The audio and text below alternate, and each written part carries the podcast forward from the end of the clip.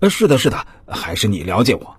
阿成回答说：“我确实是愿意为了他而做出改变的。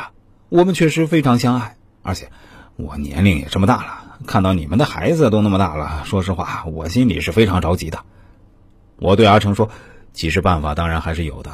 我建议你还是尽快去你女朋友的老家一趟，最重要的是要见一下她母亲，然后开诚布公的把自己的想法说出来。”争取在他家里的时候啊，就好好表现，抢着做家务活儿，嘴巴一定要甜，一定要让他娘家人看到你积极上进的一面，打消掉他们所有的疑虑。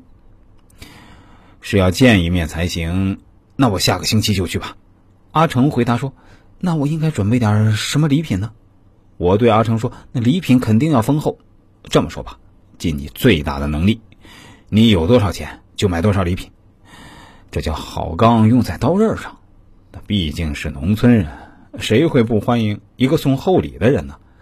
而且，你送了厚礼，人家在亲戚朋友面前也显得倍儿有面子。我们都是来自农村，你应该知道农村人最看重的是什么吧？阿成显得有点难为情。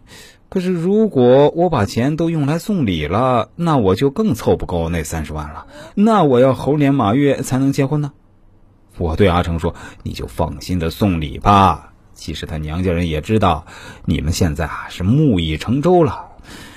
他们说三十万也只是为了考验你一下，最重要的是看你有没有这份心。至于彩礼钱多少，还不是人家一句话吗？这个又不是法律明文规定的。再说了，就算不送厚礼，你也凑不齐三十万呢。”哎，也对，也对。阿成回答说：“那我就试试吧。”十几天后，阿成回复我说：“还是兄弟你有办法。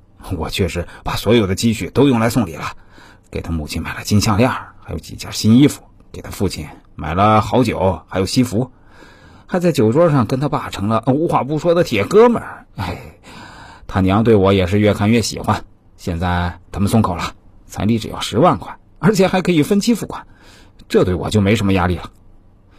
那就恭喜你啊！”我回答说。什么？这彩礼钱还可以分期付款？你可别把我给笑死呀！有这么奇葩的事吗？好了，这个故事就讲述到这里。听完后，大家有什么想法，都欢迎在留言区留言告诉我呀。